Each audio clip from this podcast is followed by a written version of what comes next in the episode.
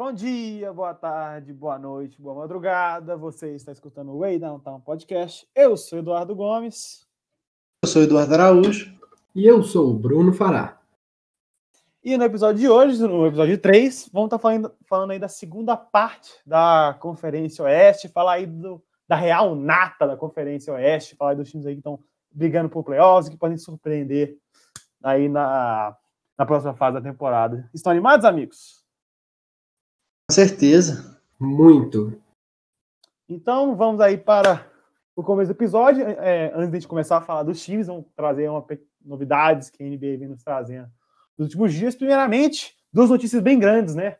É, o Justice Winslow e o Marvin Bagley estão confirmados fora da temporada, né? O Winslow é, teve uma, uma, uma, nova lesão, mais uma na carreira dele, e não vai jogar pelos Grizzlies né, nessa volta aí.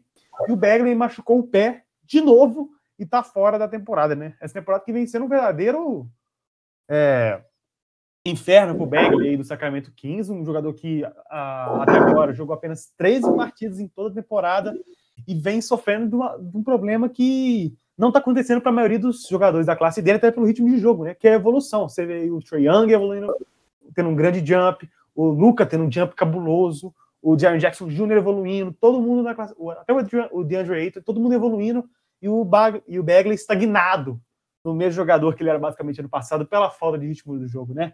Mas temos mais novidades, Araújo? É, temos sim mais desfalques aí para o início aí da temporada. Patrick Beverly e o, e o Montrezl Harrell do Los Angeles Clippers saíram ambos por motivos pessoais da bolha. E o Austin Rivers também, que foi por problema de saúde, não foi por problemas pessoais. E, mas devem voltar é, voltar antes do fim de semana para retomada da temporada regular. E também é, tivemos aí uma notícia quentinha de última hora que o, e o, que o Ornarovski soltou para nós aí. É, o setorista da ESPN falou que o Sabonis já saiu da bolha, teve uma lesão aparentemente séria no pé, já saiu da bolha para buscar tratamento. Fará, em falar na, na, no recomeço da temporada aí, você podia falar um pouco mais pra gente sobre os amistosos aí, né? Então, estamos tendo os amistosos aí desde terça-feira já. E. Peço perdão. Desde quarta-feira tivemos amistosos. Na quarta-feira tivemos os jogos dos Clippers contra. Tivemos os jogos dos Clippers e do Miami. Ontem no caso, na quinta-feira teve o jogo do Milwaukee e o jogo do Lakers. E hoje está tendo o jogo dos 76ers. É, uma novidade da bolha é que a NBA vai implementar uma maneira dos fãs participarem da arena via internet para dar a sensação de um jogo de ser dentro de casa ou fora de casa. Uhum, informações interessantes aí. E pra, antes de começar de fato a puxar, tra trazer um pouquinho mais de detalhes sobre os amistosos, né? Na quarta-feira, o Fala comentou aí, o Clippers jogou contra o Orlando Magic vencendo a partida. Des destaque, na minha opinião, para o Williams, que teve mais de 22 pontos. É, tivemos a vitória aí da, do bizarro time do Denver Nuggets com o Jokic jogando na posição de armador. O time acabou vencendo o Washington Wizards. Destaque aí para o Troy Daniels, saindo muito bem do banco com 22 pontos. Tivemos aí um jogo que me deixou até meio, mesmo um pouco assustado, que foi a partida entre o New Orleans Pelicans e o Brooklyn Nets. O Brooklyn Nets extremamente desfalcado. O Pelicans acabou vencendo por mais de 30 pontos de vantagem. Foi, uma atuação bem sólida no, no coletivo dos Pelicans. Destaque aí para o Nikhil Alexander Walker, do Edwin Moore e do Brandon Ingram, respectivamente com 14, 14 e 12 pontos. E aí, para fechar a quarta-feira, tivemos uma partida entre Sacramento Kings e Miami Heat. O Heat acabou saindo vencedor é, liderando em pontuação, tivemos Duncan Robinson com 18 pontos. O Pará que também assistiu esse jogo. E o cara tava simplesmente on fire no início da partida, principalmente. Tava mesmo e tava compensando pelo Tyler Hero, que tá voltando de lesão. O primeiro jogo dele, desde que parou a temporada. E que tava construindo a muralha da China com os tijolos, viu? Errou é. muita bola para três. Não teve uma atuação muito boa. Uhum. É, realmente, apesar, apesar dos 15 pontos, o Tyler Hill teve muitos problemas de eficiência nessa partida.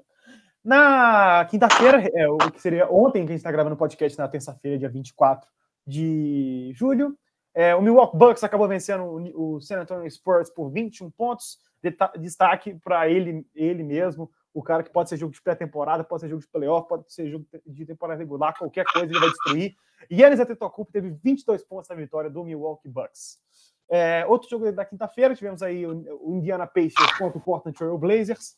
É, o Indiana acabou vencendo por três pontos. Foi um jogo que ah, teve muito, teve é, disputa até o final, apesar que estava um terrão de ambos os times, mas teve disputa até o final. Destaque aí no Indiana Pacers para o Justin Holiday, com 16 pontos, excelente aproveitamento para três pontos. E aí, o jogo que inclusive foi transmitido na ESPN aqui no Brasil, nós tivemos Dallas Mavericks e Los Angeles Lakers, uma partida que o Fará também assistiu, assim como eu, e foi um jogo bem interessante, não é mesmo? Eu achei o jogo extremamente interessante e foi um jogo bem disputado até o terceiro quarto, até metade do terceiro quarto, que foi quando o Frank Vogel decidiu colocar os reservas dos reservas em quadra do Lakers, enquanto o Dallas ainda estava rodando um pouco de jogadores da rotação. Por isso o Dallas abriu uma vantagem que foi sendo diminuída ao longo do quarto quarto. Mas eu, como fã dos Lakers, é, eu achei que foi um jogo extremamente bom. Deu para ver o John Waiters jogando, Jerry Smith e os, o rookie, o Tyler Horton Tucker, e os jogadores da D-League, como o Alex Antetokounmpo e o Devontae Kaycock. É, o Caruso não jogou porque ele teve uma lesão nas costas, aparentemente não é nada sério, e ele deve voltar para os próximos jogos. Destaque aí para a equipe do Dallas Mavericks, o Seth Curry, que em 15 pontos teve 20. Ó, 15 pontos, não, meu Deus. 15 minutos, teve 23 pontos e não, e não errou um arremesso sequer, o Seth Curry. Desempenho realmente impressionante. E para fechar a noite, nós tivemos aí Phoenix Suns e Utah Jazz, a equipe do Phoenix Suns aí que teve como principal destaque o, o, coletivo da equipe, né? Michael, Michael Briggs com 14 pontos, Dario Saric com 12, DeAndre Ayton e Devin Booker, com 13 pontos, né? E no time do Utah Jazz, a, o time ainda voltando aos poucos e tal, destaque aí para o Donovan Mitchell, que teve 17 pontos. E no dia do, de hoje, o jogo que literalmente acabou de acabar, eu estava assistindo aqui. E contra o Memphis Grizzlies. É, o grande destaque da partida não foi nem um jogador em si, mas foi o Ben Simmons arremessando de, de três duas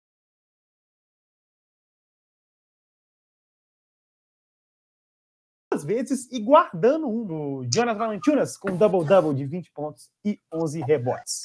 Né? E no momento, ah, temos 5 é, minutos e 30 segundos restantes no segundo quarto. O Oklahoma City Thunder está enfrentando o Boston Celtics e vai vencendo por enquanto por 29 a 25 destaque provisório aí para o Steven Adams, que já, que já tem dígitos duplos de pontuação, 10 pontos. Ainda mais hoje à noite, teremos Houston Rockets e Toronto Raptors às 8h30 no horário de Brasília. Mas agora, finalmente, vamos falar sobre as sete equipes que ainda estão disputando uma vaga na Conferência Oeste. Por essa, é, estão disputando ali posições, é porque mesmo o Dallas Mavericks não está matematicamente garantido, ele está basicamente garantido nos playoffs. E o Dallas Mavericks, ele tá indo para esses playoffs, mas para ver o que ele pode fazer e como quanto provável segundo colocado Los Angeles Clippers, não é mesmo, Araújo? É, na minha opinião, eu acho que o Dallas vai dar trabalho, principalmente por causa da parte ofensiva, que, pelo menos nas estatísticas, é a melhor da história, se não me engano, é a, o ataque do Dallas esse ano. Mas um ponto que eu acho muito importante é o fato de o Clippers ter vários two-way players e a defesa do Dallas ser muito deixar muito a desejar, digamos assim. E é, mesmo o ataque do Dallas sendo muito bom, eu creio que a defesa com Kawhi, Paul George, Pat Bev consiga parar eles. Eu concordo, mas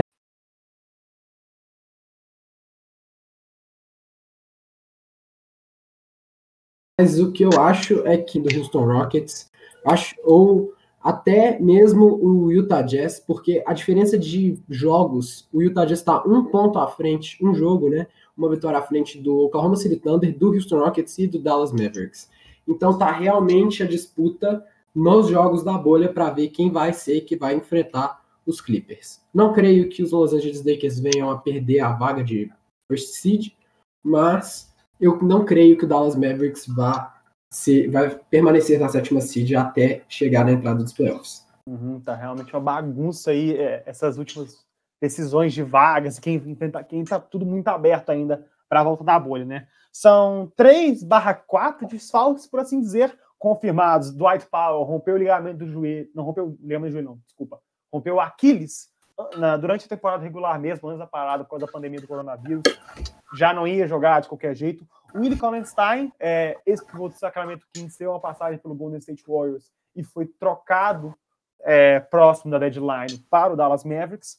E é, não vai jogar por uma questão familiar. Ele está junto com a sua esposa, espera um filho, provavelmente na época dos playoffs. Então ele decidiu por não jogar. E o Jalen Brunson, que vinha sendo uma excelente força do banco, trazendo pontuação, ele teve um problema no ombro. E essa notícia é, da casa do início de julho. É provável que ele perca no mínimo dois meses. Então, é, corre risco dele nem voltar para os playoffs. Provavelmente o Dallas corre já ter sido eliminado quando o Jalen Brunson voltar. E o asterisco que a gente colocou em 3 barra 4, já falamos de 3, tem esse 4, o Trey Buck ainda não chegou em Orlando. Tem muitos jogadores que não chegaram em Orlando. E isso significa que talvez alguns deles não estejam disponíveis para abertura da temporada de fato, né? Mas é isso, né? Em geral, nenhum, nenhum, tirando o Jalen Brunson e o Dwight Powell, o Trey Buck nem sequer tinha jogado pelo time ainda e o Willie Kallenstein tinha tido poucos minutos. Mas o grande X-Factor desse time é o Luca Doncic continuar voando, não é mesmo, Pará? Eu concordo. Eu hoje vi um vídeo do 2%, que foi um vídeo muito esclarecedor, que ele explica como foi a adaptação do Luca Doncic ao basquete norte-americano, tendo em vista que ele foi MVP da Liga Europeia e campeão e MVP das finais no ano em que ele foi draftado. É, o que ele fala, né, o que o Sidney Gabriel fala, é que ele tem o basketball IQ do jogo europeu, em que ele é muito inteligente, sabe fazer as plays muito bem, e que tem o estilo de jogo americano. Então ele consegue, mesmo não tendo uma batida de bola muito rápida, ele consegue, ele tem uma muito boa visão de jogo e consegue dominar a NBA. Uhum. É, realmente o Luca vem tendo uma temporada aí. Inclusive, ele ficou em, em terceiro nessa, nessa última notícia dos MVPs que a gente teve. Ele ficou na terceira posição na, no último artigo que a NBA postou recentemente. Mas fala da rotação esperada de uns times que, que para muitos é uma surpresa, muita gente acreditava que eles nem pensariam em playoffs, muita gente colocando eles ali na 12 posição. Eu, particularmente, sempre confio nessa equipe. Mas fala da rotação esperada, né? É, começando aí, Luca Doncic, incrível, um jogador espetacular, quase triple-double de média, com, com, basicamente 28 pontos por jogo, vem tendo uma temporada espetacular no seu segundo ano.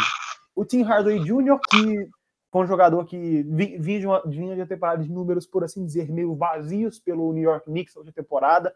Ele estava com, sei lá, 20 pontos por jogo, mas estava com um aproveitamento baixíssimo dos arremessos. Mas, desde que veio ao Dallas Mavericks, ele vem sendo um grande fator nessa equipe, com, com aproximadamente 16 pontos por jogo e 40% para três. Na posição de small forward, eu imagino que o Dorian Finney-Smith ah, acaba sendo titular, um jogador, o famoso two-way player ali com o, o 3D mais clássico, né, que fornece uma boa defesa e um sólido arremesso de três. Na posição de power forward, imagina aí que, te, é, que teremos o grande, a grande troca da última temporada para essa equipe, que foi trazer o Kristaps Porzingis, numa troca que também trouxe o Tim Hardaway do, do New York Knicks, que apesar de ter, de ter, tido um começo meio devagarzinho, a gente tem que lembrar que ele vinha de uma lesão muito grave e a, aos poucos ele foi ali retomando seu ritmo e na posição de center ali, ou, ou invertida, né? Muita gente fala que o Maxi Kleber que joga de power forward, Porzingis que joga de pivô. É uma bagunça, não tem, não tem algo muito claro. Mas aí o, que a gente teria em teoria na posição de pivô seria o Maxi Kleber, um, um jogador alemão que tem um bom remédio de três, mas peca um pouco aí na, na defesa, né?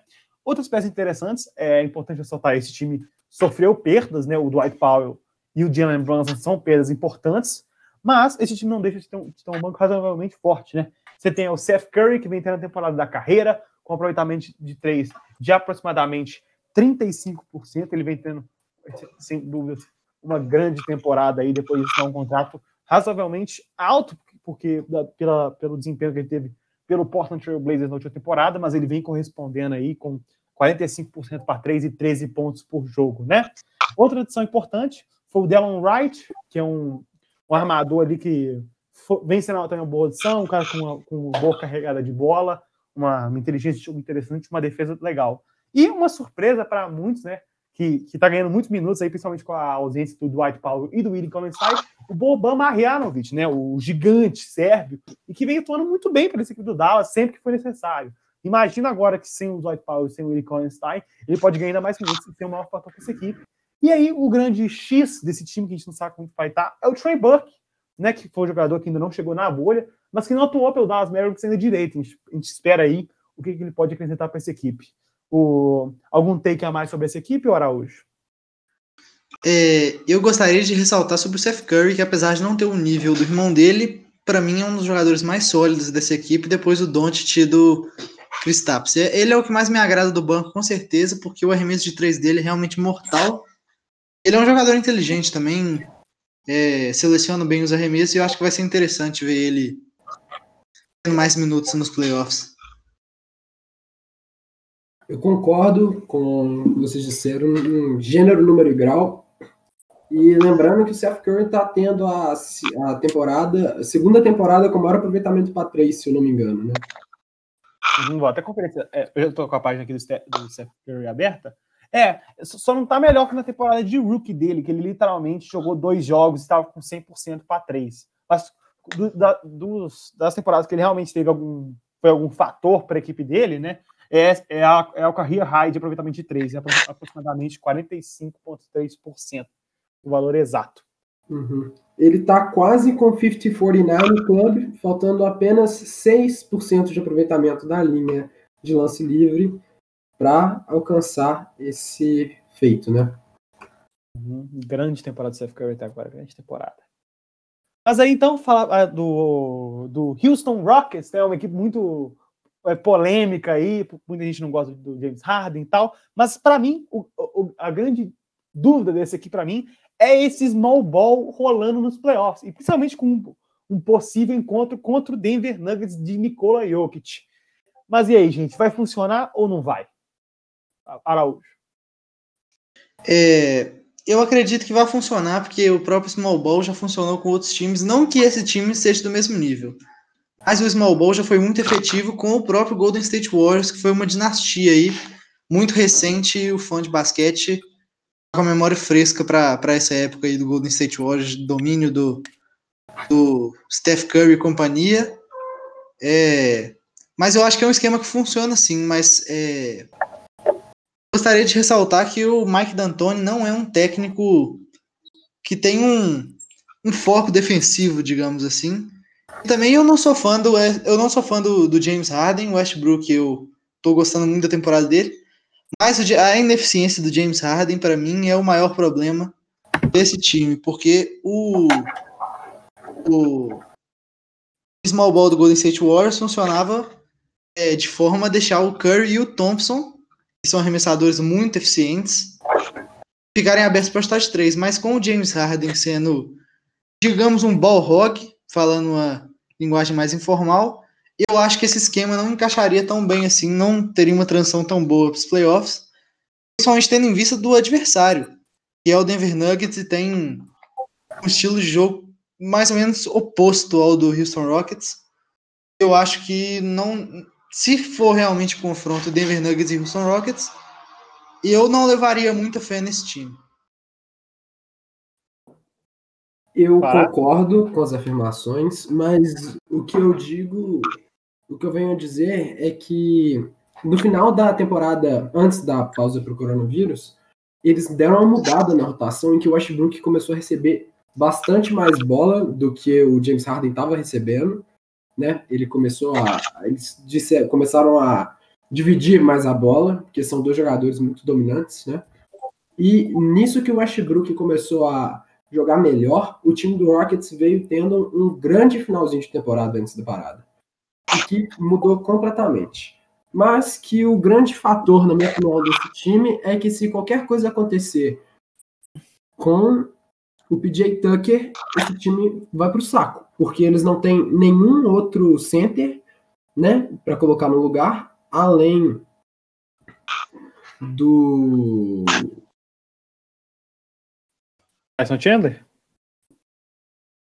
Tyson Chandler, que tá idoso e que não joga direito faz muito tempo, né? Hum. É, a gente vai comentar um pouquinho Isso. mais quando a gente for falar da, da, da rotação aí do, do Houston Rockets, né?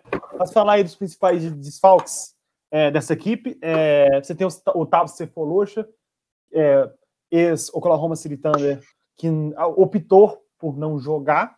E aí você tem duas, dois pontos de interrogação aí. O Austin Rivers, que, de acordo com ele, ele saiu por problemas pessoais, mas deve voltar no final de semana. Então, considerando que a gente está gravando na sexta, sábado, domingo, ele deve chegar. E provavelmente deve ter tempo. Ah, salvo engano, a quarentena era de 10 dias, mas acho que eles mudaram a regra. Então pode ser que o Austin Rivers esteja disponível para o primeiro jogo do Houston, do Houston Rockets na volta da NBA, né?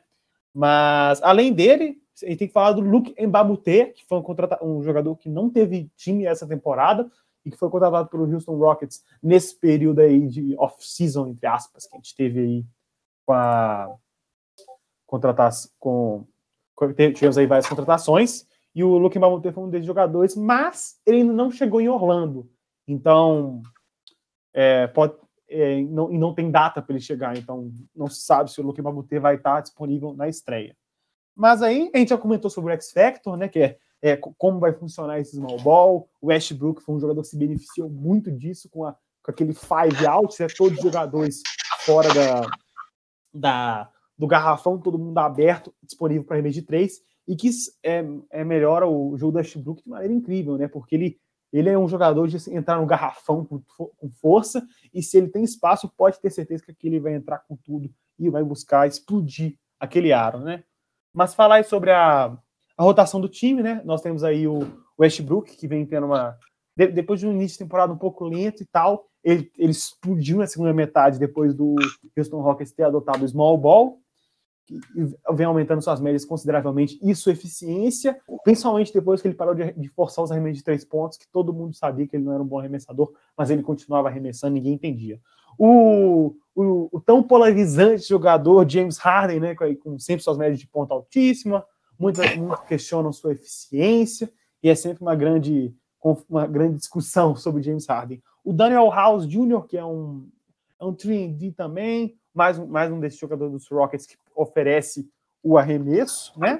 E o, a adição foi próxima aí da deadline, que custou o Capela para o Houston Rockets, que adotou de vez o small ball, que foi o Robert Covington, que vem sendo uma excelente adição até agora. Ele é, o, ele é o perfeito 3D, né? aquele jogador que tem uma defesa de elite e também fornece sempre uma, um bom aproveitamento nos arremessos. E o pivô, né, o homem em que o Houston Rockets está é, tá dando todas as esperanças é o PJ Tucker, com a Vou até conferir a altura dele aqui. É certeza que ele é o pivô mais baixo dele. 6'5". É, são 6,5, que traduzindo para médias dá 1,96, né?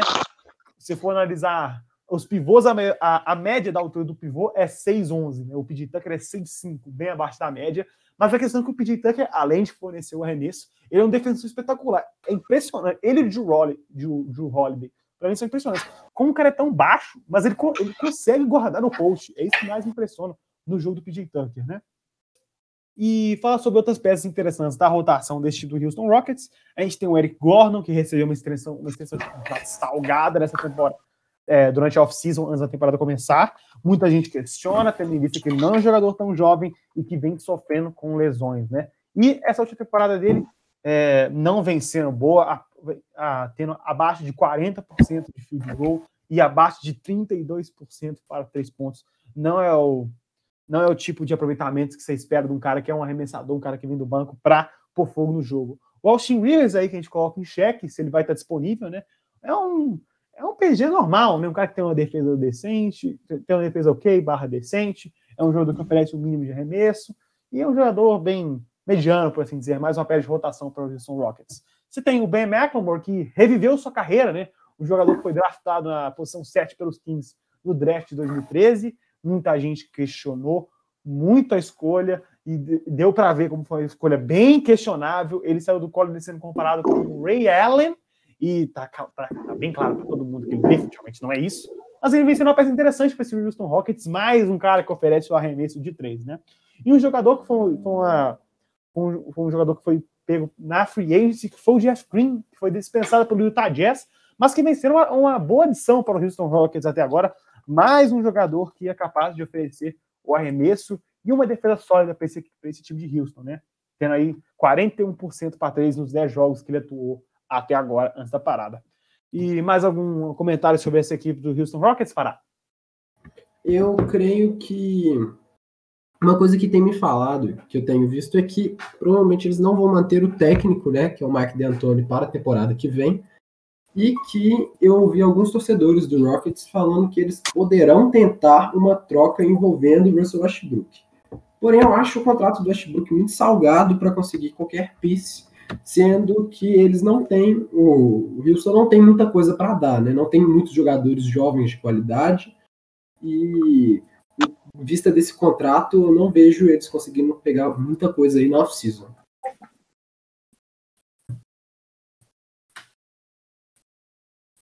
Concordo com o que o Farah disse, mas é, eu acho que, apesar do, do contrato do Westbrook ser salgado, é, eu vejo que ele tem demonstrado o porquê dele ter esse contrato. Não digo que seja um, um, contrato inquestionável, uma unanimidade, mas o Westbrook tem jogado muito bem e sido a peça fundamental para esse time funcionar, porque o James Harden, as médias dele estão de fato decepcionantes, principalmente mais para o final é, da temporada, antes da parada, né? Eu fiquei até um pouco impressionado com o James Harden, ele está tendo as piores médias de, aproveitamento é, desde a temporada de rookie dele e se afastado um pouco das conversas de MVP justamente por causa disso. Então, é, esse time do Houston Rockets depende muito do Westbrook não vejo que vale a pena trocá-lo, não. E eu uhum. acho que dá para render, sim, com, desse jeito que tá. É, só fazendo algumas adaptações ao esquema de small ball. Eu acho que esse time é bem funcional. Uhum. É, aí é, é, realmente o desempenho do Harden essa temporada vem sendo um pouco abaixo, principalmente da, da temporada de MVP e da última temporada da temporada passada que ele teve. Mas agora falar sobre, para mim, é, tirando Dallas Mavericks, é, Memphis Grizzlies, a maior surpresa da temporada, né? O Oklahoma City Thunder, que vem surpreendendo todo mundo. E eu coloquei aqui como grande take desse time, qualquer coisa que vier é lucro, porque ninguém esperava que esse time tá, é, estaria aqui, não é mesmo, Araújo? É, de fato, o Oklahoma se deu muito bem com a troca do Houston Rockets pelo, pelo Westbrook, porque muitos questionaram o contrato do CP3, que tem tido uma temporada sensacional, é, contrariando todas as todas as probabilidades, digamos assim, e ainda conseguiu várias picks de draft, vai conseguir pegar vários jogadores jovens de qualidade, vai conseguir melhorar ainda mais esse time, que tem se mostrado um time muito interessante, o Shea jogando muita bola, o Galinari também muito bom, tendo uma ótima temporada até agora. E o Steven Adams, que é um ótimo pivô, é, ótimo reboteiro e principalmente o putback do Steven Adams é um dos fatores principais dele ser um, um pivô é, de alto escalão na liga. E esse time é realmente surpreendente, ninguém botava muita fé, mas eu confesso que é um dos times que eu tenho mais gostado de assistir essa temporada da NBA. Realmente um jogo muito vistoso, um jogo muito. Um jogo que flui bastante. Eu gosto muito do CP3 e do Shea. São os meus jogadores preferidos desse time.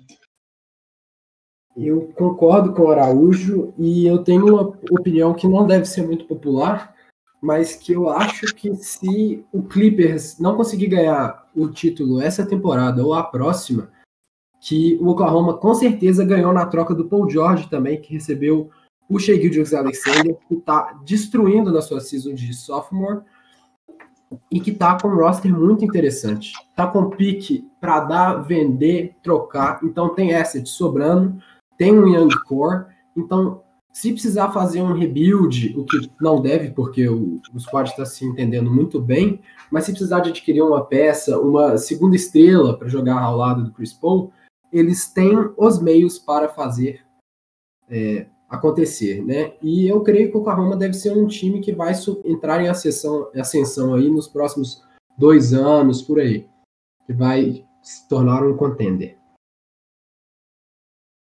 Uhum. É, como a gente comentou, o Oklahoma City é uma grande surpresa dessa temporada.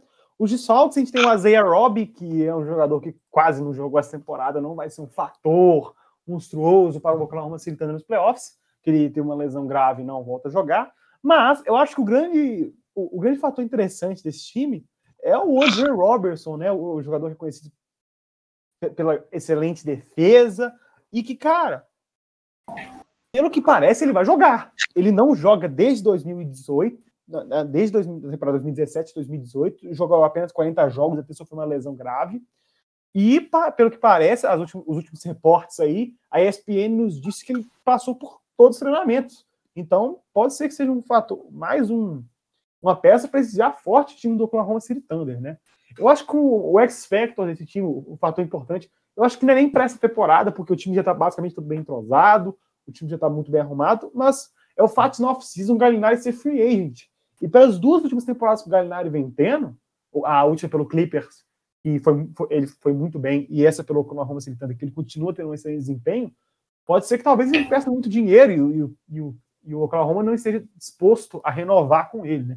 É um aspecto a se levar em consideração. Mas fala da rotação esperada desse time, nós temos aí Chris Paul na posição de armador, o point guard, né? Um excelente armador, e depois que saiu dos Rockets, nitidamente viu o jogo dele evoluir. Inclusive foi All-Star nessa temporada, né? O Shea Gildes Alexander foi uma das peças adquiridas na troca pelo Paul George, na troca que envolveu o Clippers e o Paul George.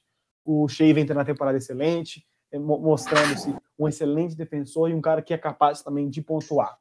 O Lu Dort foi um jogador que acabou com a posição titular do Terence Ferguson durante a temporada. Não sei se ele continua como titular aí com a, com a chegada do Andrew Robinson, que é um defensor espetacular. Nós temos aí Danilo Gallinari, que foi o outro jogador envolvido na troca do Paul George e que vem tendo mais, depois de uma boa temporada pelos Clippers no último ano, vem tendo mais uma boa temporada. E o Stephen Adams, que o já comentou, um cara que é muito forte, muito imponente dentro do garrafão. Não um pivô maravilhoso, mas aquele cara que sempre vai entregar um bom desempenho.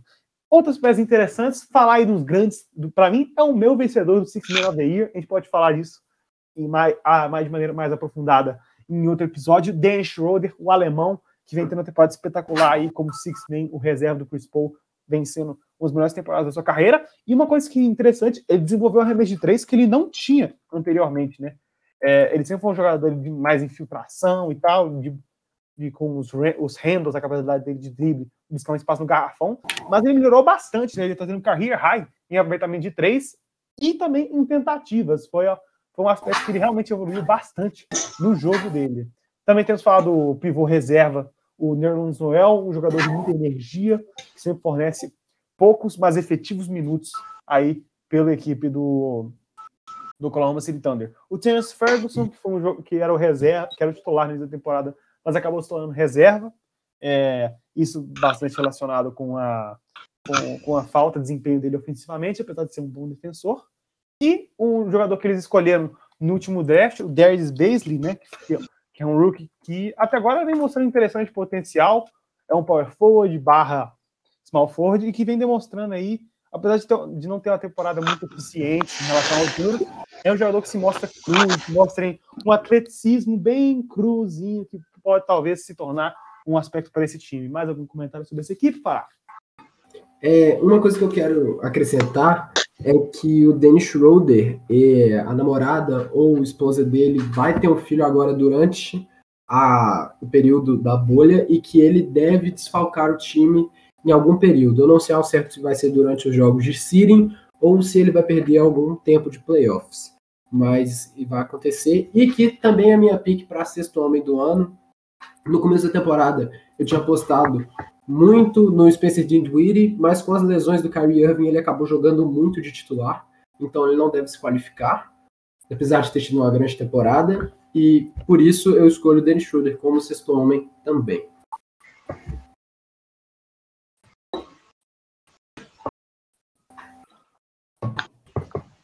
Então, portanto, vamos para aí a próxima equipe, o Denver Nuggets, né?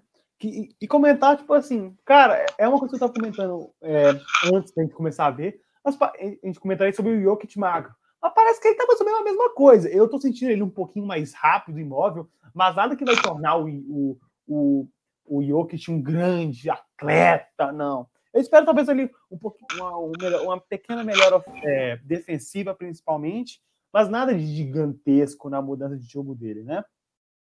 É, eu acho que vale a pena citar os desfalques provisórios aí. A gente tem o Monte Morris e o PJ Dozier. O, o PJ Dozier não é um grande fator para essa equipe, mas o Monte Morris é, é o reserva imediato do Jamal Murray.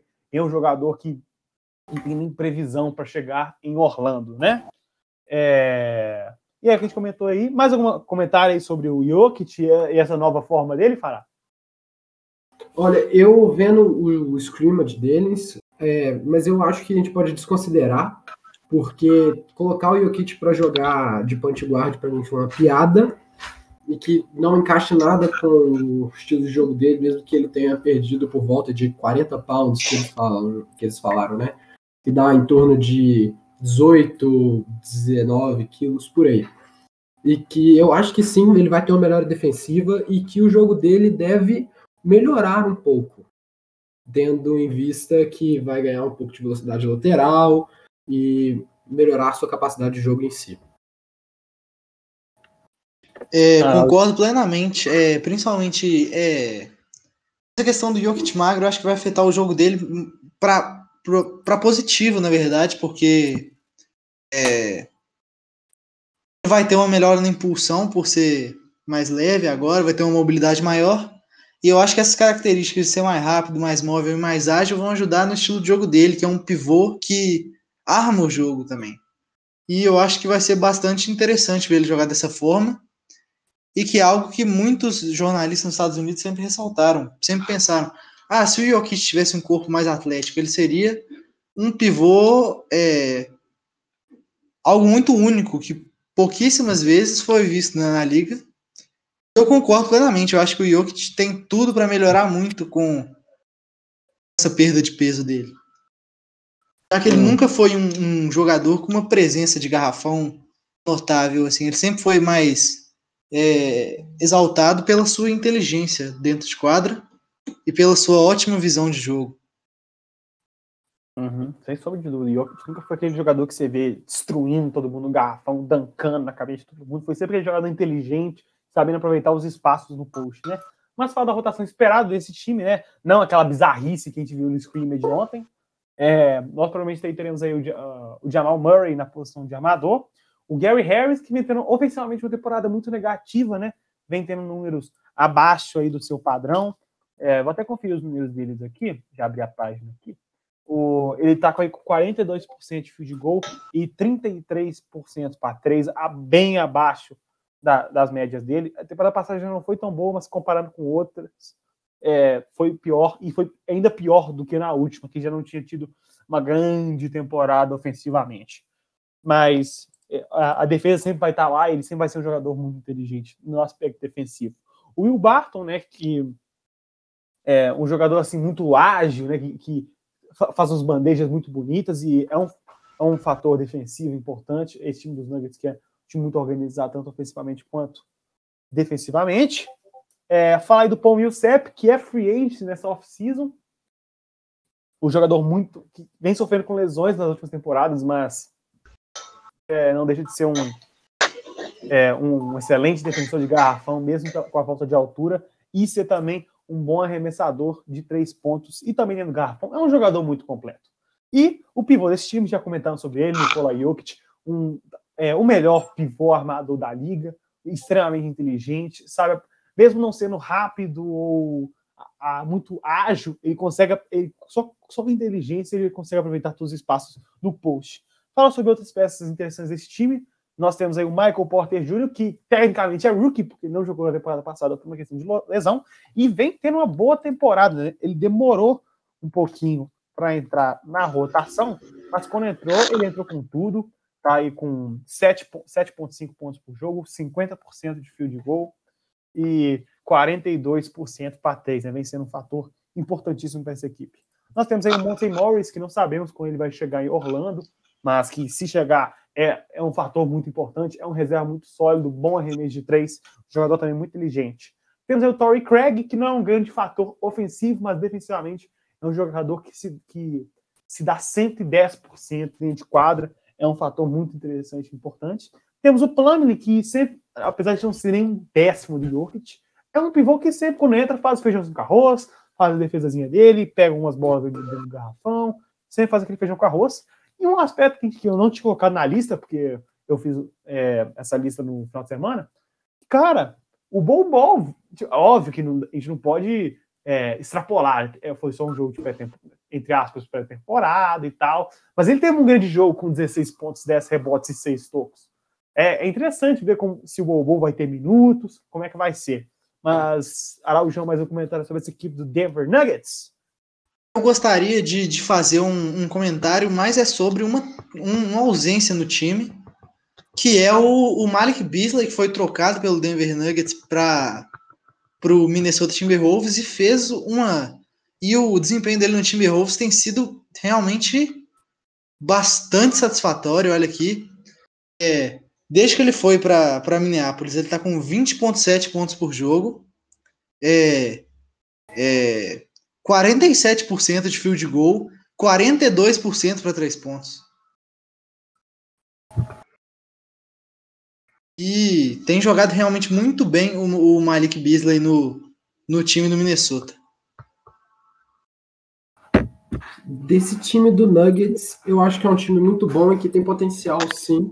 Ah, creio eu que vai passar para a segunda fase dos playoffs e que deve permanecer na terceira seed, né? Não creio que deve perder posição para o Utah Jazz ou para os outros times, mas que eu vejo esse time com certeza indo para a segunda fase dos playoffs. Uhum. É um dos times aí que podem, entre aspas, entrar aí como os grandes contenders. E falar de um time que é muito complicado a temporada desse time até agora, que é o Utah Jazz, né? Que muita gente comenta aí, o Gobert e o, Mich e o Mitchell teriam se, é, meio que se desentendido. O, o Mitchell e o Gobert foram os dois primeiros jogadores a serem diagnosticados com coronavírus, o que gerou a parada da temporada da NBA. É, muita gente pergunta porque o Mitchell foi um dos caras que mais denunciou que o Gobert ele, tá, ele vinha sendo meio descuidadoso, tocando nas coisas de todo mundo, e que isso pode ser talvez um atrito para essa equipe, né? Que, que, que, o, começa pelo Araujão. Você acha que pode haver um atrito entre esses dois, entre esses dois jogadores? É, Atualmente eu não tenho certeza, mas na época muito foi noticiado sobre o. O, o Mitchell não tá nem conversando com o Rudy Gobert, porque é, foi, é, foi noticiado que o, o Rudy Gobert pegou o coronavírus tocando nos microfones dos jornalistas, tirando sarro, acabou passando pro Donovan Mitchell, que ficou muito estressado com isso. Eu acho que algo grave dessa forma não é superado assim em pouco tempo. Então eu acredito que sim, tem havido um baque na, na química do time e, e, o fator de entrosamento é muito, muito decisivo nos esportes coletivos, é, no basquete principalmente. E para essa reta final não é nem um pouco interessante você ter atrito dentro do seu elenco. Eu concordo com isso que você disse, Araújo e que mesmo os dois tendo dado declarações que tá tudo bem atualmente, né? E que não tem nenhum problema, mas o, o Donovan Mitchell, que é um germofóbico assumido, né? Ele tem essa, essa coisa de ter uma higiene bem rigorosa.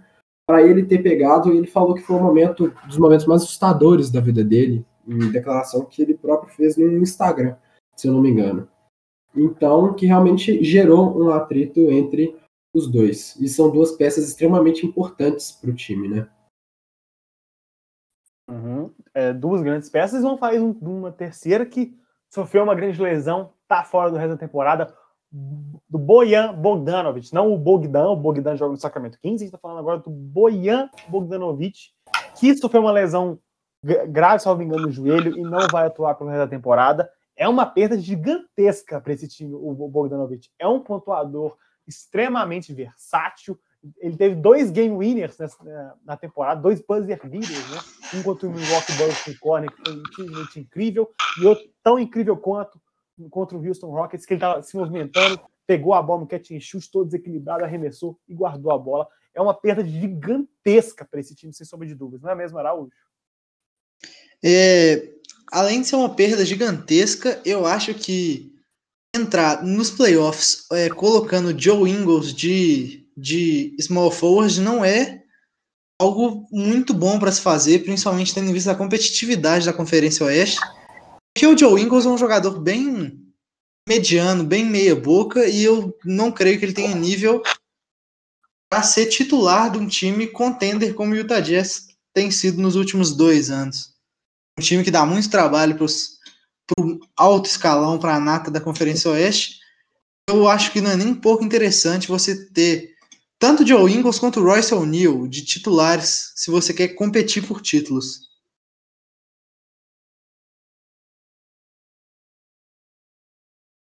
Parar?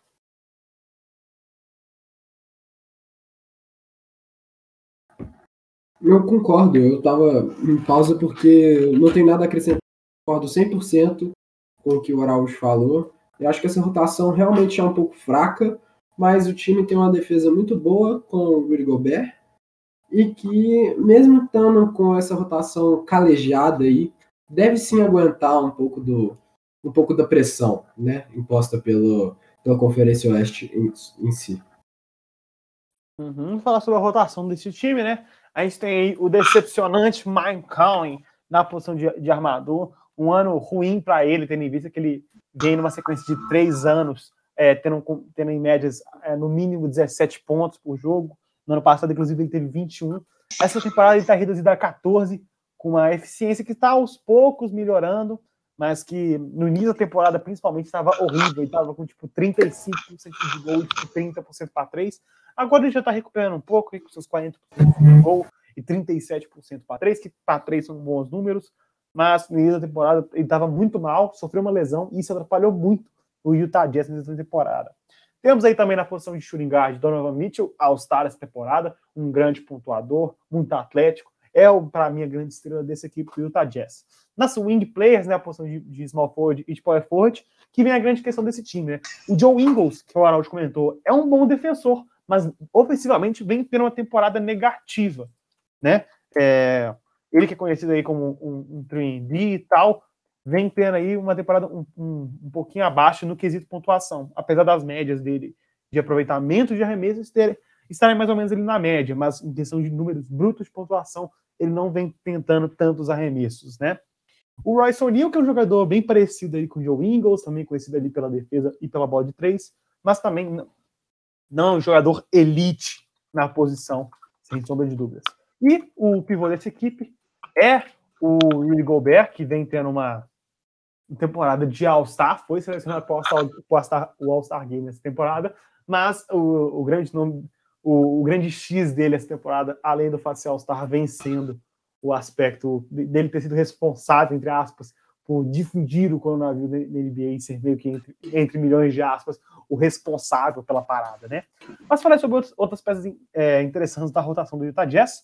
Nós temos aí o Jordan Clarkson, que foi uma troca excelente por parte do Utah Jazz, enviando o, o Dante Exxon, que vinha sendo um completo bust até agora, um jogador francês, que muita gente falava que era um PG, um, é, um PG armador alto, né? Um cara que poderia ser diferente, poderia oferecer um atleticismo, e não ofereceu isso, vem sendo um jogador mediano no máximo até agora pela equipe do Utah Jazz e foi trocado para o Cleveland Cavaliers. No entanto, o Jordan Clarkson vem sendo um monstro dentro do banco, vem sendo um grande six-man. Eu acho que se ele tivesse mantido esse desempenho é, desde o início da temporada, apesar dos números dele nos Cavs não serem ruins, mas não são tão bons que nem pelo Jazz, ele poderia estar disputando para six-man the year, porque vem sendo um fator importantíssimo do banco da equipe do Utah Jazz. Acho que os fatores que a gente pode citar nós temos aí o Tony Bradley, que é o pivô reserva do Gobert, um cara que sai do banco, oferece uma certa defesa, não como titular, mas oferece uma certa defesa. Nós temos o Moody, né, que também é um jogador meio conhecido por ser um, um bust, tá? um jogador que foi selecionado alto no draft, na posição de número 7, mas que não vem se tornando um grande jogador. Mas vem sendo uma peça interessante nesse banco do Utah Jazz, vem oferecendo sólidos minutos, fazendo parte da rotação. E, para terminar, falar sobre o Utah Jazz, a gente pode falar sobre George Niang, que é a equipe, é o jogador que lidera a equipe do Utah Jazz em aproveitamento de três pontos, né? É o que marca o, o jogo do, do Niang, né? Com 42% para três nessa temporada. Algum, mais algum comentário sobre o Utah Jazz, Fará? É, a única coisa que me deixa meio encabulado no Utah Jazz é, é a coisa que o Rudy Gobert agora ele está disponível para um contrato máximo, né? Porque ele foi All-NBA, então ele está disponível para um contrato máximo. Só que muitos analistas têm falado, no caso de analista, estou falando do Kentrell Beacham, do House of Highlights, e ele fala que ele não vê o Rudy Gobert recebendo né, um contrato máximo do Utah Jazz, tendo em vista que ele é um ótimo center, mas não é um jogador de tanto valor assim como seria, por exemplo, o Jokic para o Denver Nuggets. Então, e como ele vai virar, o contrato dele acaba nessa temporada, né? É, é. pode ser que ele receba propostas de outros lugares que vão pagar melhor e com essa briga entre ele e o Donovan Mitchell, tem que ver qual vai ser o futuro do Gobert, que é, é uma peça muito importante para o Utah Jazz.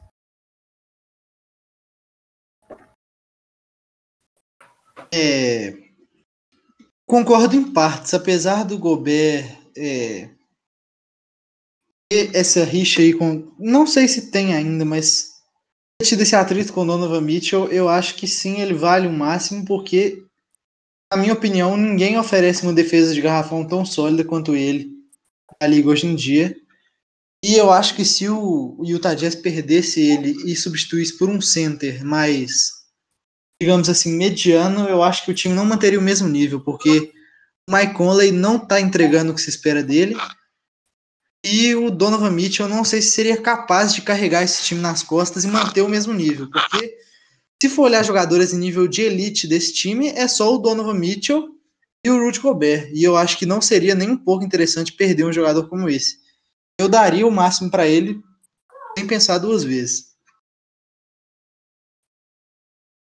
Uhum, aí comentando aí um pouquinho mais sobre o Tadias. Agora vamos para o atual segundo colocado na Conferência Oeste, Los Angeles Clippers. É contender, tá indo para os playoffs para ganhar título, não é mesmo?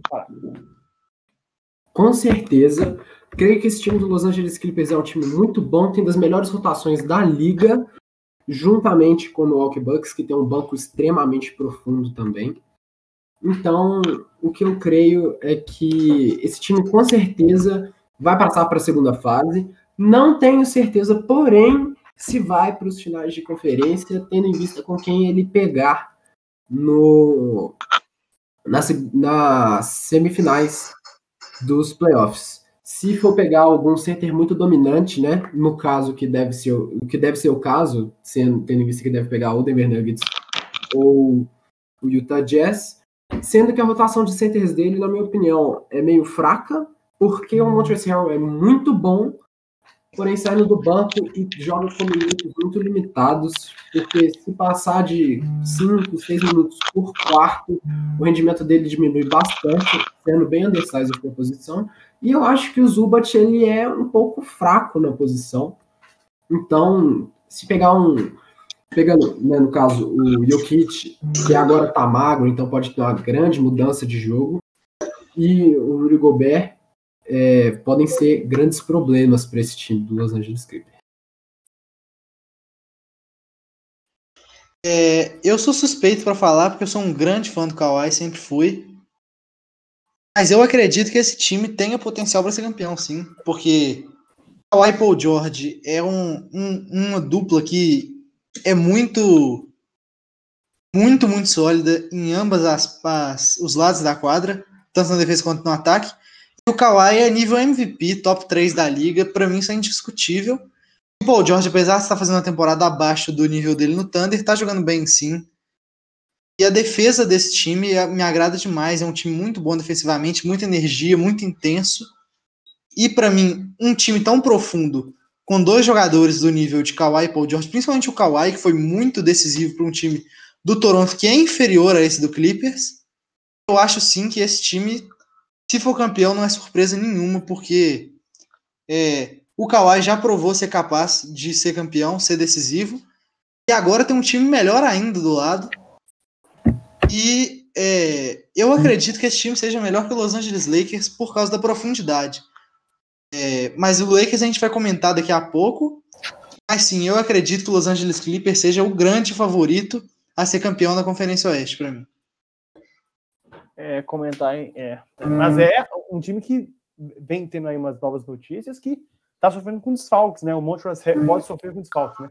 O Montrezl Harrell é jogador do banco, grande força, muita energia saindo do banco, saiu da bolha por motivos pessoais e ainda não tem expectativa de volta. O outro que também passou por esse processo foi o Patrick Beverly e o, é, uma, uma, nova notícia aí, o Zubat está no caminho da NBA, mas outra notícia quentinha, hein? O Williams saiu da bolha também, por motivos pessoais. Também saiu da bolha. E está, é, de acordo com a, a notícia aqui da ESPN, está esperado para voltar em breve, mas hoje, sexta-feira, ele, ele, saiu da bolha por motivos pessoais, né? E o outro jogador que talvez pode ressaltar como possível desfalque é o Landry Shamet, jogador que foi adquirido uma troca com o 76ers na última temporada. Ele pegou coronavírus na, já em julho e, de acordo com o Shams Karania, que eu não sei falar o nome dele, é, pode ser que ele não venha a jogar e, e, nem ele não viajou com os Clippers e pode ser que nem venha a viajar para Orlando, né? Mas aí eu, eu, acho que um dos grandes fatores dessa equipe é o Marcus Morris, um jogador que os Knicks vinha tendo uma grande temporada, com, com aproximadamente é, 18 pontos por jogo, e sendo um grande um pontuador muito eficiente. Mas, desde que veio ao Los Angeles Clippers, não vem sendo nada disso. Uh, o, o, aproveitamento de field goal dele caiu para 38,6%, e o arremesso de 3, que vinha sendo o, o grande ponto positivo da temporada dele, com 44%, enquanto ele estava em Nova York, caiu para míseros 28,3 atuando pela camisa do Los Angeles Clippers. E foi um jogador que eles gastaram, apesar de ser uma pick de fim de round, né? Tem que usar que o Clippers gastou a pick de primeira rodada por ele. Então é, é importante o, ele começar a jogar, porque é um contrato aspirante, acaba nessa temporada, e o Clippers gastou a primeira rodada porque quer, quer, res, quer resultado agora. Não, não pode esperar a temporada que vem para ele entrosar com o time, não. É um jogador que vem para fazer um impacto imediato nessa posição de power, de power forward que é, vinha sendo um, um pouquinho a fragilidade desse time. E não vem rendendo até agora, né? A, a, a, grande, a grande dúvida sobre esse time é se o Marcus Morris realmente vai virar não o jogador que ele foi nos Knicks, que é muito improvável, tendo em vista que ele está arremessando a bola muito menos, mas que pelo menos, pelo menos seja um jogador funcional, porque ele não vem sendo isso até agora, né? Mas fala sobre a rotação desse time, né? A gente imagina aí o Patrick, se der tudo certo, né? O Patrick Beverly que que, de acordo com. saiu da bolha por problemas pessoais, recentemente postou uma carinha triste no Twitter, possibilidade que tenha sido o falecimento de algum parente, não se sabe ao certo, mas não tem expectativa de volta para a bolha ainda. Imagine, imaginamos que seja o armador titular. Paul George, que vem tendo uma temporada abaixo da temporada passada, mas a gente tem que considerar que a temporada passada foi possivelmente a melhor temporada da carreira dele, que ele foi em terceiro na votação de MVP. Então, é, é, natural que não fosse uma temporada tão boa que nem a última, mas não deixa de, de não deixa de é, tirar o fato que é uma temporada boa e ele é um defensor espetacular. Kawhi Leonard, né, o franchise player desse time, não tem muito comentar sobre Kawhi Leonard, né? Finals MVP da última temporada, excelente defensor, vem melhorando seu playmaking, a, a sua armação de jogo, inclusive tem o primeiro tipo double da carreira esse ano, um jogador que que apesar de já estar no auge, tanto de pontuação e tal, ele é um jogador que continua evoluindo. O Marcos Morris, que, né, vamos começar a jogar. O Ivica Zubat, que, apesar do Fará ter falado que não gosta muito dele, eu particularmente gosto muito do Zubat. Ele joga na casa dos 16 a 20 minutos por jogo, por dividir minutos com, com, dividir minutos com o Montrezl mas ele, eu particularmente gosto muito dos minutos que ele joga, ele é um pontuador interessante do garrafão e oferece uma defesa ok. Gosto de falar sobre outras peças interessantes da rotação. O Lu Williams, que está fora da bolha, mas a gente espera aí que esteja de volta em breve. É grande pontuador, vencedor do prêmio de sexto homem do ano, três vezes, uma pelo Toronto Raptors, um pelo Toronto Raptors, acho que pelo Toronto Raptors, e duas pelo Los Angeles Clippers. É, o Montrezl, que foi um candidato a, a sexto homem do, do ano no ano passado, acabou não ganhando por causa de mais uma temporada espetacular do Williams, mas é um é, também está fora da bolha, mas é um jogador de extrema força, é, não necessariamente é, força em algum aspecto técnico, mas ele é um jogador muito energético, é um jogador que luta por cada posse. Isso é o grande ponto positivo aí do, do Montreal. Você tem o Red Jackson, que foi um jogador contratado via free agency. Ele negociou um, um buyout do seu contrato com o Detroit Pistons e acabou assinando com os Los Angeles Clippers pela free agency, vem sendo um, um bom PG reserva aí para o Patrick Beverly. O Michael Green, que é um, é um power forward ali, que também consegue jogar na 5, tem um bom arremesso, é um stretch 4. E você tem a contratação, a principal contratação nessa off-season que a gente teve aí nesse período da pandemia, que foi o Joaquim Noah, que é, pouco deve jogar para esse time, mas uma, uma contratação mais curiosa dessa equipe do Los Angeles Clippers. Mais algum comentário sobre a equipe, Fará? Eu acho que o Noah, essa é a maior chance do Noah conseguir o anel, né, que ele não tem, e que ele foi contratado no final, logo antes da temporada ser encerrada por causa do coronavírus, num contrato de 10 dias, que se estendeu por quatro meses aí, né, bastante tempo aí até voltar à temporada. O que eu acho do time do Los Angeles Clippers é o que muita gente vai falar que esse time, por causa de load management, que o Paul George estava voltando de lesão, é, os, as duas grandes estrelas desse time, que é o Paul George e o Kawhi Leonard, não terem jogado tanto tempo juntos em quadra. Eu, particularmente, acho que isso não vai afetar muito o desempenho deles nos playoffs, mas isso pode ser um fator que realmente pode ser a, a beirinha para eles conseguirem sim dominar a Conferência Oeste.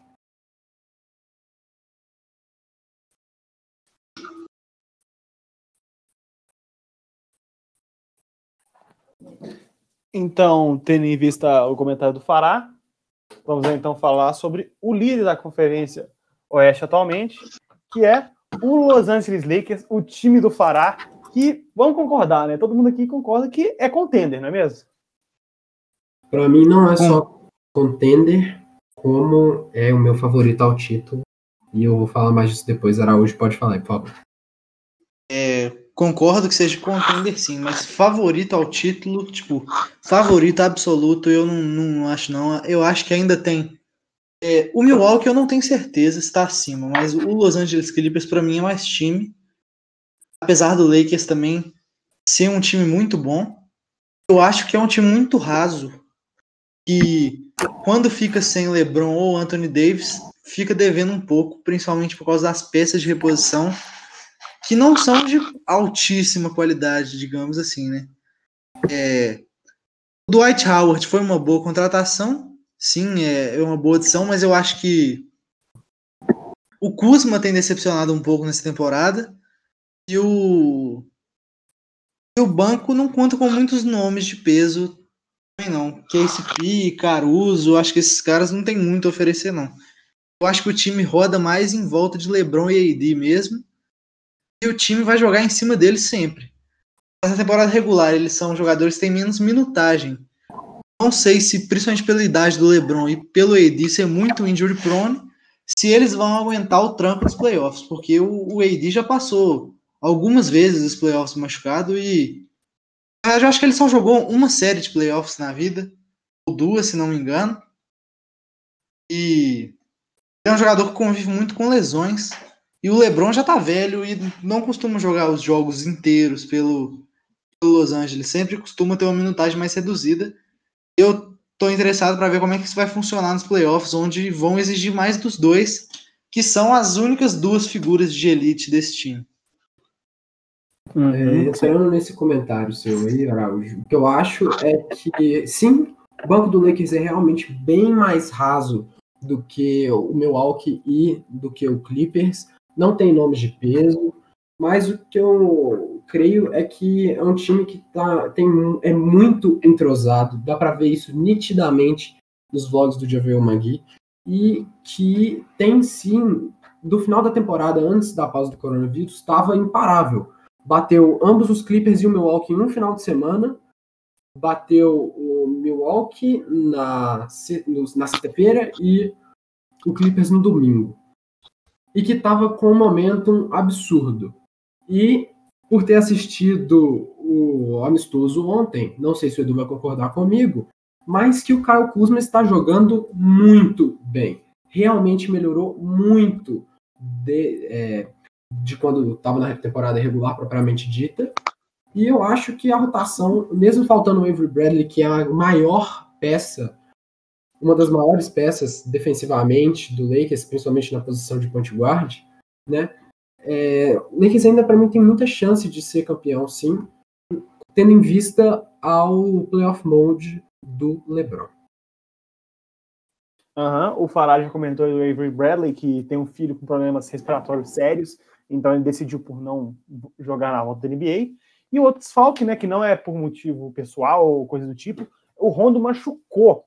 Ele deve perder pelo menos um mês aí nessa volta da temporada da NBA. É um desfalque importante, tendo em vista que, em teoria, ele era um cara que poderia começar na posição de, armador, tendo em vista a ausência do Avery Bradley. Mas falar sobre a rotação desse time em mais profundidade, falar aí sobre a posição de armador, que tecnicamente não é um armador, mas tipo, quando, tá, quando mostra lá starting lineup, né, o time titular, é ele que tá de armador, é o Kentavious Caldwell Pope, também conhecido como KCP. É um jogador aí muito polarizante, né? Um jogador que divide muitas opiniões, porque muita gente não gosta muito dele, fala que é um jogador muito ineficiente. Mas essa temporada em específico, ele vem sendo muito sólido para três, com 40%, e é um defensor um pouquinho acima da média, então, apesar da saída do Avery Bradley machucar, não vai destruir o time do Lakers, né? Com certeza não. Aí temos aí um dos grandes defensores dessa equipe, que é o Danny Green, na posição de shooting guard.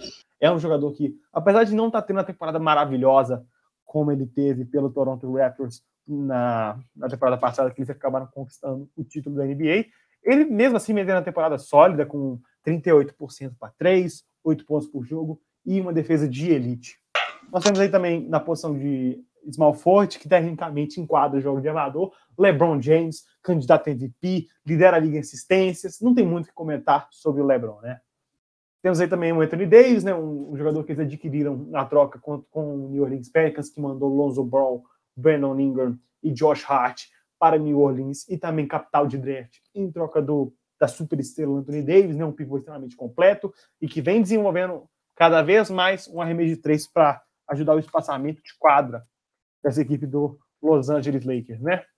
Que essa temporada aí tá com 33,5% para 3, que considerando que ele é um pivô, é uma média até ok, é melhor do que na última temporada, tem visto que ele está aumentando o seu volume de arremessos, né?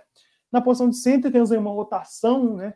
É, em teoria, aí no início da temporada era para ser o DeMarcus Cousins nessa posição, mas com a lesão gráfica que teve no joelho, ele acabou sendo dispensado e aí o time vem rodando aí, em teoria, com já veio o Magui de titular, mas na, na, na, na, posição de reserva, temos aí o Dwight Howard, né, que vem se, se redimindo com a torcida do Los Angeles Lakers, tendo em vista a primeira passagem que ele teve apagada pelo time de Los Angeles, que contou com muitas lesões e uma série de conflitos dentro e fora de quadra com o Kobe Bryant, né, mas vem sendo uma força importante do banco e oferecendo energia e defesa, né?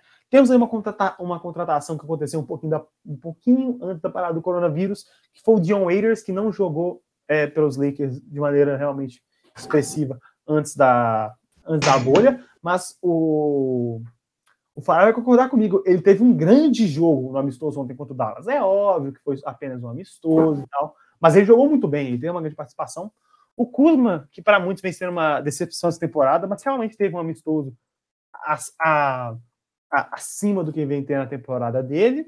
E o, outra peça que foi adquirida aí via free agency, que foi o Marquise Morris, que no início da temporada estava atuando pelo Detroit Pistons, mas acabou sendo dispensado, acabou tendo um buyout no contrato e foi liberado para se juntar a, ao Los Angeles Lakers. E vem sendo uma peça interessante aí, mais uma para tentar reforçar esse fraco banco do Los Angeles Lakers, né? Mais um comentário sobre o time, Fará? Olha, uma coisa que eu falo mesmo do time é que uma estatística e é que quando o Dwight Howard joga uns 20 por jogo, o Lakers não perde. O Lakers não perdeu nenhum jogo no overtime essa temporada, foram dois jogos para overtime e não perdeu nenhum deles. E que, que eu acho que esse time ele tem muito potencial. E que mesmo que falam, ah não, o LeBron tá velho, não sei o quê, que eu ainda, para mim, na minha cabeça, o Lakers ainda é favorito para ganhar na Conferência Oeste, tendo em vista também que vai jogar todos os jogos em casa, né? Porque Los Angeles é a cidade, querendo ou não, Los Angeles é a cidade dos Lakers e tendo em vista que eles Lakers e Clippers dividem o, a arena. Nossa, esqueci completamente da bolha agora. Meu Deus. É. Então, esquece do que eu falei. Mas que. Você falar de home court advantage? Eu ainda acho sim que o Lakers é favorito.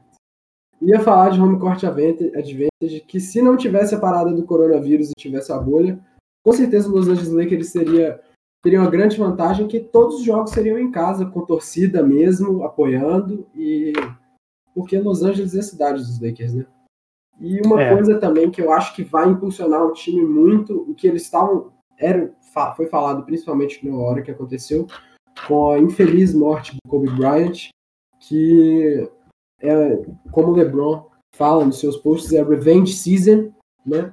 Eles vão vingar aí e tendo um grande, mas uma grande, não diria uma pressão, mas uma grande influência disso em busca do título e trazer Los Angeles a, ao grande pedestal que merece o time do Lakers.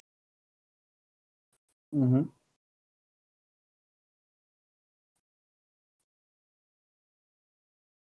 Araujão, mais algum comentário? É, não, acho que não. Acho que não tem nada mais a adicionar sobre o time do Los Angeles Lakers, não. Então, é, eu ia partir para a última pergunta do episódio, mas meio que vocês dois já responderam. Né? O Pará falou que para ele o Lakers é o grande favorito, de seus motivos, e o Araújo também falou que o Los Angeles Clippers é o favorito e tal e também desses motivos. Então, meio que só tem eu para responder essa última pergunta: é quem que vai ganhar a Conferência Oeste? Eu, particularmente, estou com o Araujão. Eu acho que o Los Angeles Clippers, se, tiver, se todo mundo realmente estiver disponível, tendo em vista que muita gente está fora da bolha, eu acho que esse time é o grande favorito para vencer a Conferência Oeste.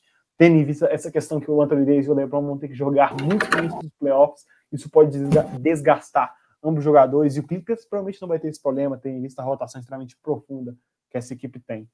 Mas com isso, fechamos nosso episódio de hoje. Eu só queria adicionar mais uma coisa aí, fazer uma pergunta para se os playoffs começassem agora, qual vocês acham que quem vocês acham que avançaria para cada fase, né? Tendo em vista que o Los Angeles pegaria atualmente o Memphis, os Clippers pegariam o Dallas, o Denver, o Houston e o Utah Jazz pegaria o Oklahoma City. É, na minha opinião, quem avançaria nos confrontos seria Los Angeles Clippers passaria do Dallas. É, Los Angeles Lakers passaria com certeza do oitavo colocado, que nós discutimos no último episódio. É, o Utah Jazz bateria o, Houston Rockets, na minha opinião. É, e o Denver Nuggets bateria o Oklahoma. E eu não aposto em nenhuma zebra, não. É, eu também, eu também tô com o Araújo. Eu acho que os times que estão. Edu, qual a sua opinião? É, eu tô, eu tô bem com o Araújo, assim. Eu acho que a única coisa que pode talvez acontecer é, é talvez ali no, no confronto do Utah Jazz com o Thunder rolar alguma coisa. Mas de resto, eu acho que realmente o time que tá realmente acima vai realmente passar de fase. Mas é. aí, mais algum comentário a, tecer, faravelmente. Eu creio que. Eu confio muito nesse time do Thunder. Eu acho que essa série vai ser uma série extremamente emocionante. E que, para mim, eu não tenho favorito. É, eu acho que o time do Thunder está muito bem entrosado, está jogando muito bem. E que, com certeza, tem o potencial de conseguir bater esse time do Utah Jazz. Só que não tem a experiência de playoffs, tendo em vista que tem um core muito jovem apesar de ter um mentor com o Chris Paul, o time em si não tem aquela experiência pesada de playoffs para disputar que o Utah Jazz tem, vem tendo nas últimas duas temporadas, né? Então isso para mim pode ser um grande fator que pode mudar. Na segunda fase, sendo que o Lakers pegaria a quarta seed, né, que seria ou o Utah Jazz ou o Oklahoma City, para mim o Lakers deve ganhar, com certeza, na minha opinião deve ganhar. E um jogo entre Clippers e Nuggets é essa série. Eu, eu já falei antes, né? Que depende muito do desempenho do center do time adversário, Los Angeles Clippers, e como o Montrezl Harrell vai reagir. Porque ele é com certeza o melhor center da rotação, né? Em vista ao Ivica Zubat. E tem que ver se vai aguentar o pau de segurar um Jokic, que é um é o melhor center da liga atualmente, né? Uhum, realmente muito complicado. Mas é, mais algum comentário a ser tecido sobre a Conferência Oeste? É, eu gosto muito dos times da Conferência Oeste, apesar de eu ver um grande problema em acompanhar esses playoffs, porque por serem muitos times bons, eu acho que alguns times que têm muito potencial acabam sendo eliminados muito precocemente e que se esses times jogassem do outro lado seriam fortes concorrentes a chegar nas finais. Eu acho que isso é não diria que é algo injusto, mas é uma pena esses times não terem oportunidade de se mostrar mais nos playoffs. Uhum. Para? Eu concordo com o Araújo, mesmo porque você vê que tem é, Brooklyn Nets lá no, na Conferência Leste e que isso é acaba que é um fator que um fator que mostra a dominância do LeBron nessa temporada, que sempre falam que ele nunca ia conseguir nada na Conferência Oeste, que o leste é muito fraco, e que ele demonstra que vem dominando sim a Conferência Oeste, que realmente tem mais time com cara de contender do que do outro lado dos Estados Unidos. Uhum, também concordo com vocês. Eu, inclusive, acho que a gente poderia banir esse esquema de conferências e tornar, tipo, uma tabela só para os melhores times realmente em disputar os playoffs. Mas eu acho que é isso, não é mesmo? Esse foi um ótimo episódio. Eu pude falar bastante do meu time e eu gostei muito. Uhum. Mas então, eu acho que é isso, né, gente? Muito obrigado a você que escutou o Way Down Podcast até agora. Tenha um bom resto de dia, tarde, noite ou madrugada. Muito obrigado pela sua audiência e valeu!